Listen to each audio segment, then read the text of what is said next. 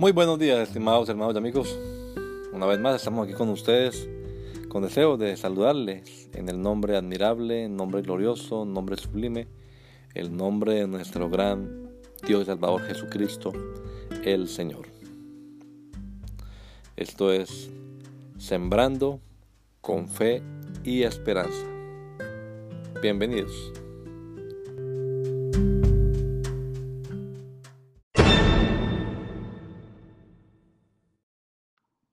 Consolación, el cual nos consuela en todas nuestras tribulaciones, para que podamos también nosotros consolar a los que están en cualquier tribulación por medio de la consolación con que nosotros somos consolados por Dios.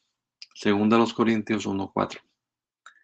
En la pandemia es bueno saber que hay un consolador. Una de las claves para interpretar apropiadamente la palabra de Dios es prestar atención a las palabras que se repiten.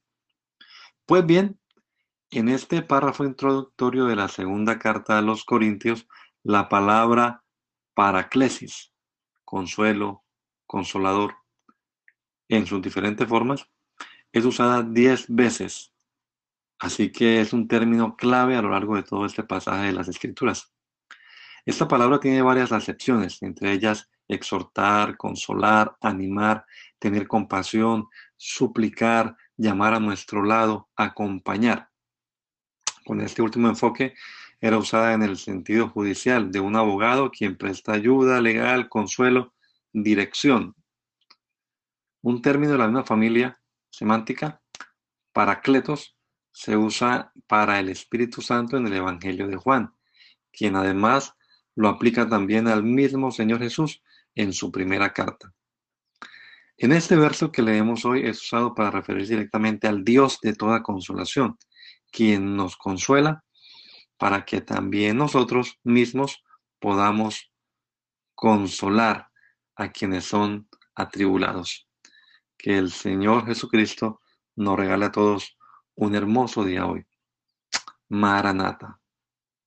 Gracia y paz. Consolation, who comforts us in all our troubles so that we can comfort those in any trouble with the comfort we ourselves receive from God. 2 Corinthians 1 4. During the pandemic, it's good to know that there's a comforter. One of the keys to appropriately interpret the Word of God is to pay attention to the words that are repeated. In this introductory paragraph of the second letter to the Corinthians, the word paraklesis, comforter, in its different forms is used 10 times, so it's a key term throughout this entire passage of Scripture. This word has several meanings, including exhorting, comforting, encouraging, having compassion, pleading, yearning to our side, accompanying. With the latter approach, it was used in the judicial sense of a lawyer who provides legal help, comfort, and direction, a term from the same semantic family. Parakletos is used for the Holy Spirit in the Gospel of John, who also applies it to the Lord Jesus himself.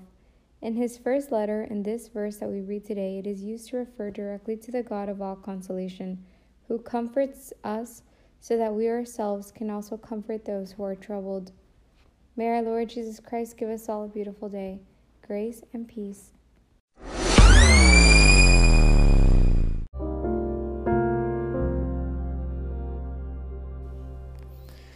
La Iglesia Pentecostal Unida Latinoamericana en Baltimore nos estamos reuniendo en la 8301 Liberty Road. 8301 Liberty Road, Windsor Mill, Maryland 21244. Y nuestras reuniones son los días domingo a las 8 de la mañana. Domingo 8 de la mañana tenemos el servicio de adoración, alabanza y enseñanza de la palabra de Dios. Venga juntamente con su familia y allegados. Serán todos bienvenidos a nuestra reunión dominical.